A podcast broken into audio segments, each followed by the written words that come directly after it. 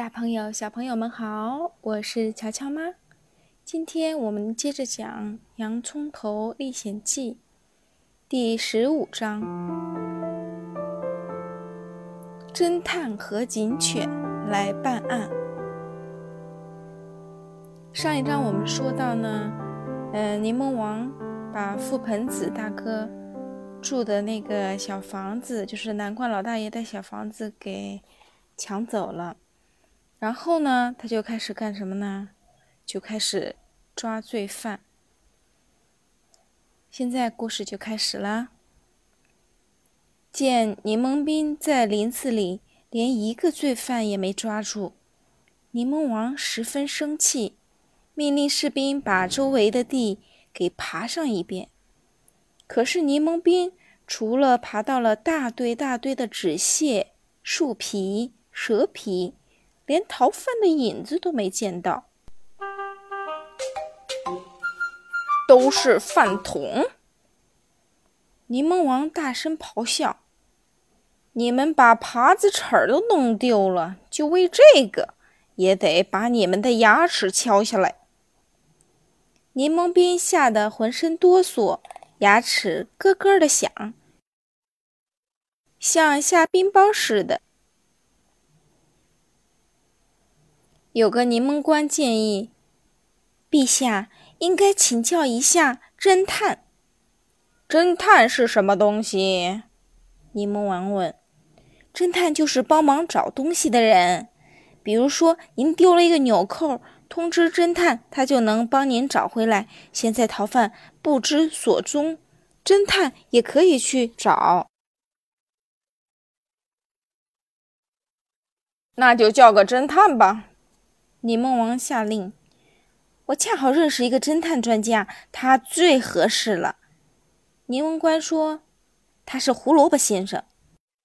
胡萝卜先生有一条警犬，叫一把抓，专门给他背仪器。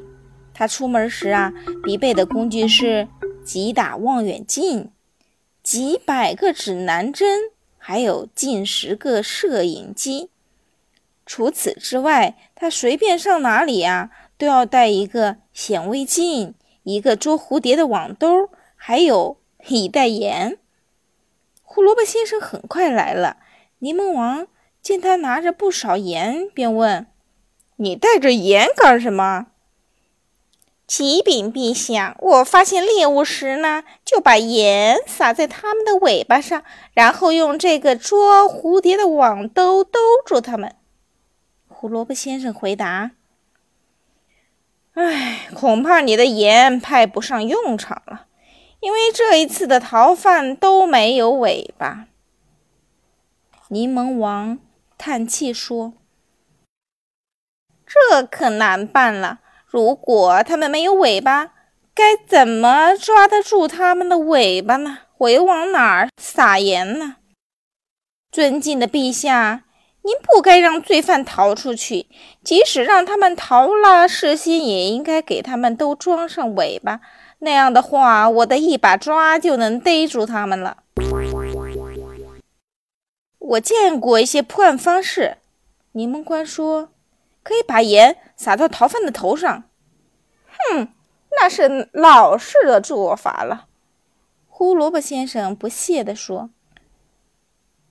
那是老师的做法。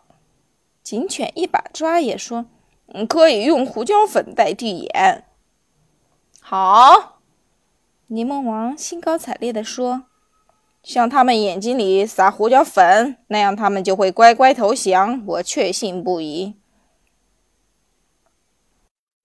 大家说的没错，番茄骑士说：“可在撒胡椒粉之前，应该先抓到逃犯，不是吗？”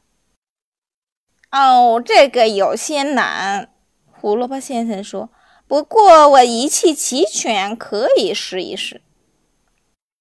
胡萝卜先生是一个信奉科学的大侦探，不管做什么都离不开科学仪器，即使去睡觉也要带着三个指南针，大的用来找楼梯，中等的用来找房门，小的用来找床。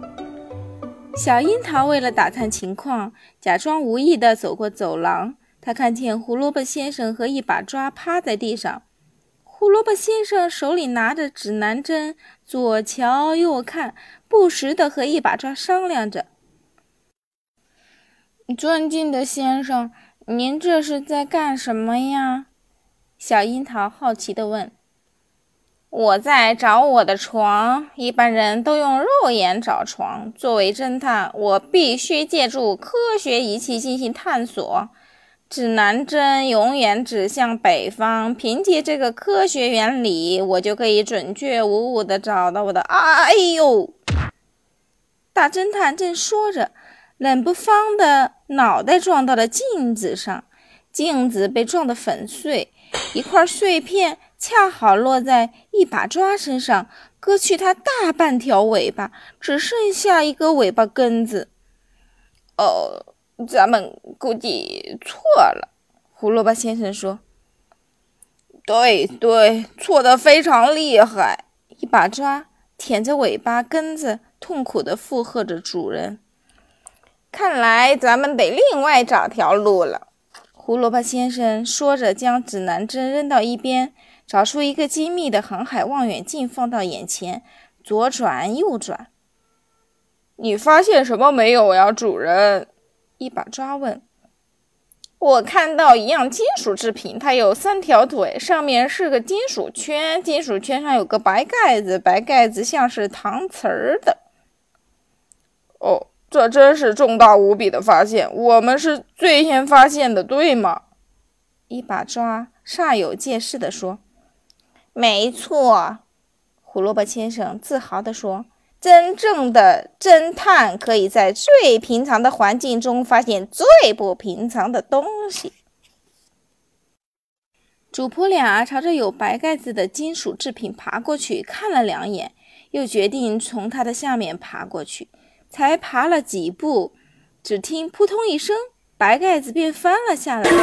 一场瓢泼大雨浇了他们一身，他们怕再出什么事儿，一动也不敢动。过了一会儿，胡萝卜先生说：“我估计我们打翻脸盆了。”“哦，我想也是，这脸盆里还装满了水。”一把抓说。胡萝卜先生说：“嗯，咱们虽然被淋成了落汤鸡，但好歹找到了床。”第二天天一亮，胡萝卜先生说：“一把抓，快起来，该去干活了。”主人，一切准备就绪。一把抓跳起来说：“胡萝卜先生从布口袋里掏出一个小口袋，小口袋里有九十张号码牌。他叫一把抓随意的抓出一张牌，一把抓抓出一个七号。咱们得向右走七步。”胡萝卜先生说。他们向右走了七步。他们向右走了七步，落到一片带刺儿的前麻丛里了。一把抓的尾巴被前麻刺得火辣辣的疼，胡萝卜先生的脖子呀，则被刺得像个红辣椒。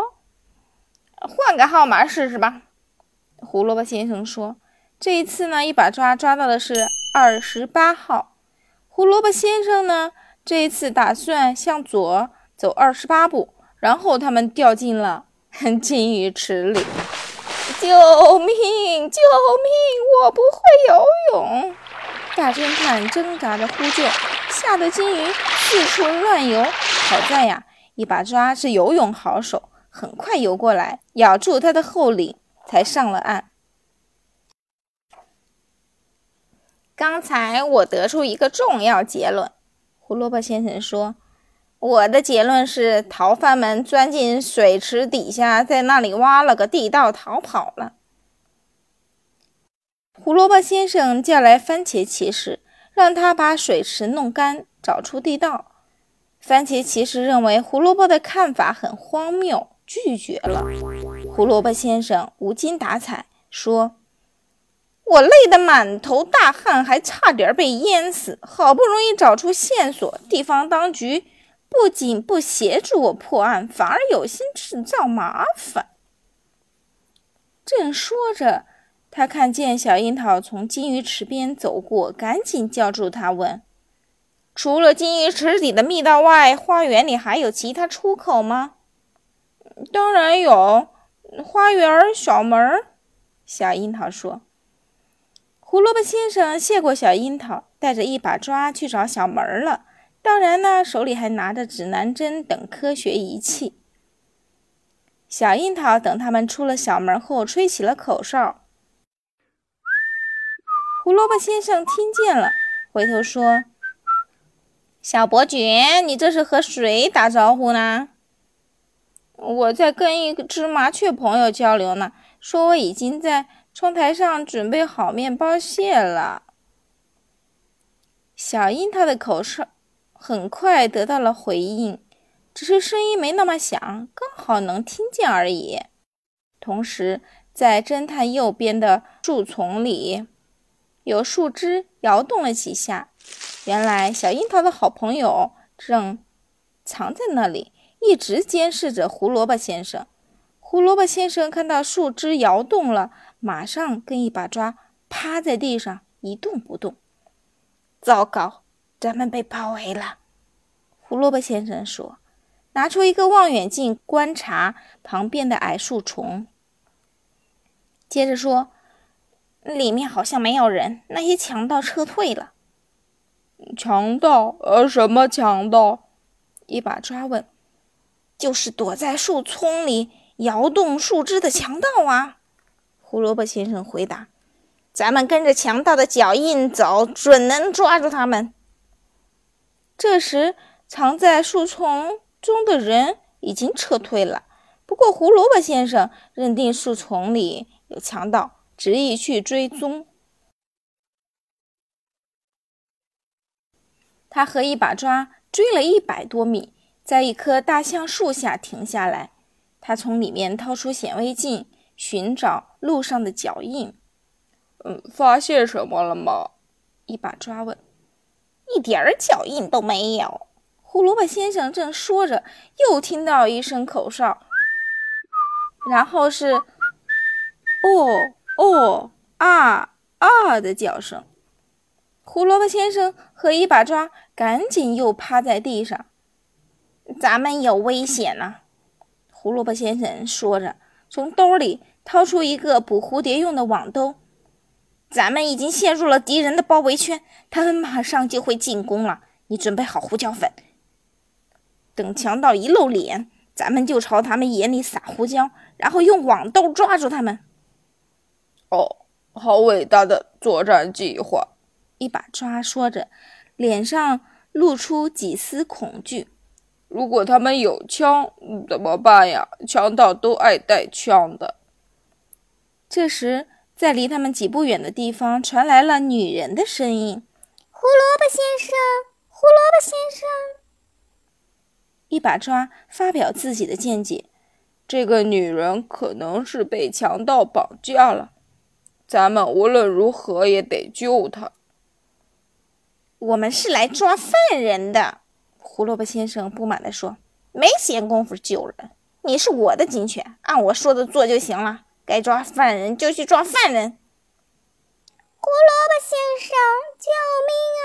救命！树丛中的女人继续呼救，声音凄惨无比。胡萝卜先生也动摇了，心想。嗯，他在向我求救，难道我真要见死不救吗？我的心没有了吗？想着，他摸了摸左胸，感觉到了砰砰的心跳。这时，女人的呼救声越来越低，越来越远，在北面很远的地方，依稀传来轻微的厮打声。胡萝卜先生跳起来，手握指南针，毫不犹豫地朝北冲去。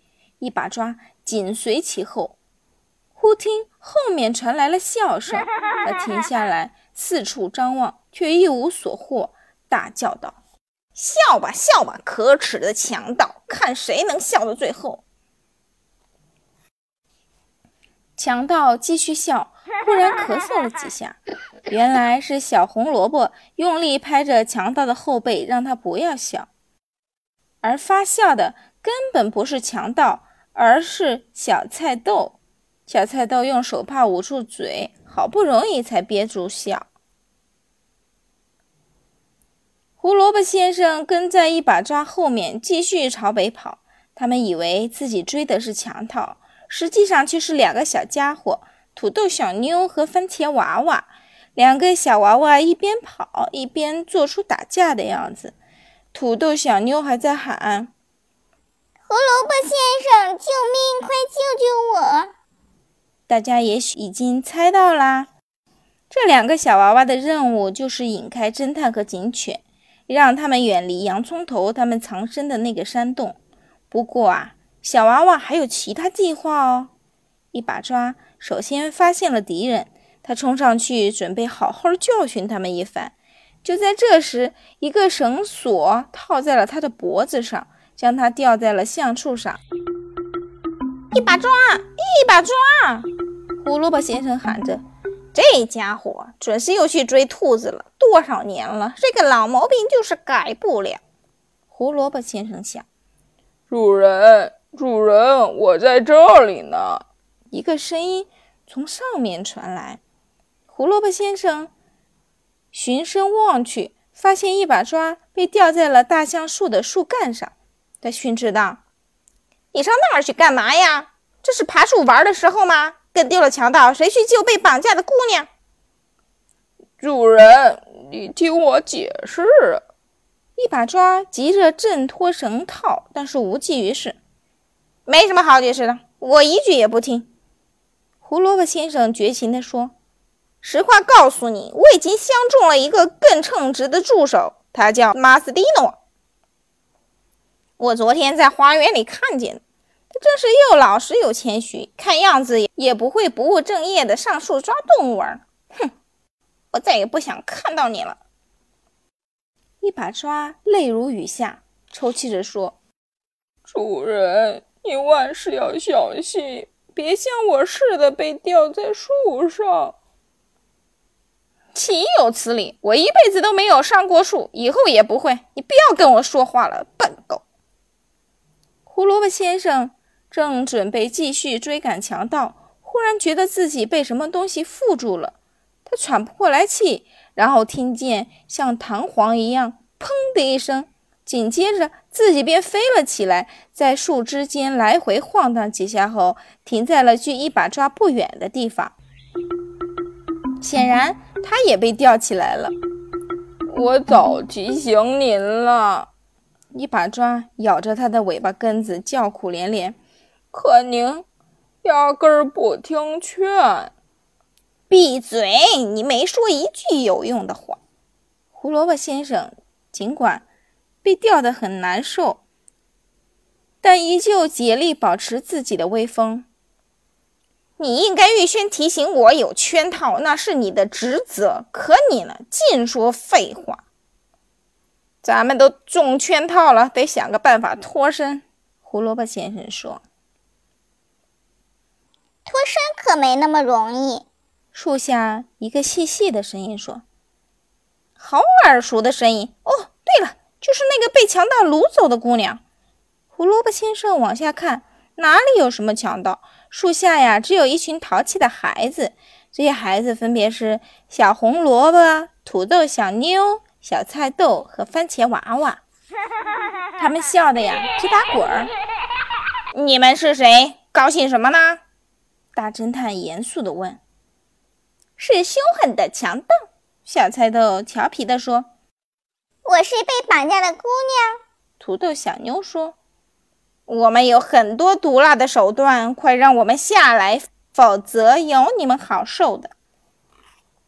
大侦探说：“他的警犬在一旁凶狠地汪汪叫，摇动着尾巴根子说：‘汪汪！’对对对对对，非常非常毒辣的手段。你们沦落到这步田地，还能使出什么毒辣的手段？”小红萝卜说。我们要让你们长长久久的掉下去，番茄娃娃说：“唉，咱们被这群小家伙捉了，这是奇耻大辱。”胡萝卜先生继续说：“这些孩子显然是逃犯的同党，他们串通好了，设下圈套。的确如此，我只是奇怪，他们这个圈套怎么设得这样快？一把抓说：“这个圈套呀，是小樱桃亲手设置的。小樱桃读过了许多关于狩猎捕兽的探险小说，于是他决心不找洋葱头帮忙，自己大干一番。结果真的成功了。这会儿呀，他正躲在树丛后面偷偷看看。见计划圆满成功，十分满意。两个危险分子的。”战斗力已经没有了，他心里想着，兴奋地搓着手回家了。小红萝卜和其他孩子动身回山洞了，他们要把事情一五一十地告诉洋葱头。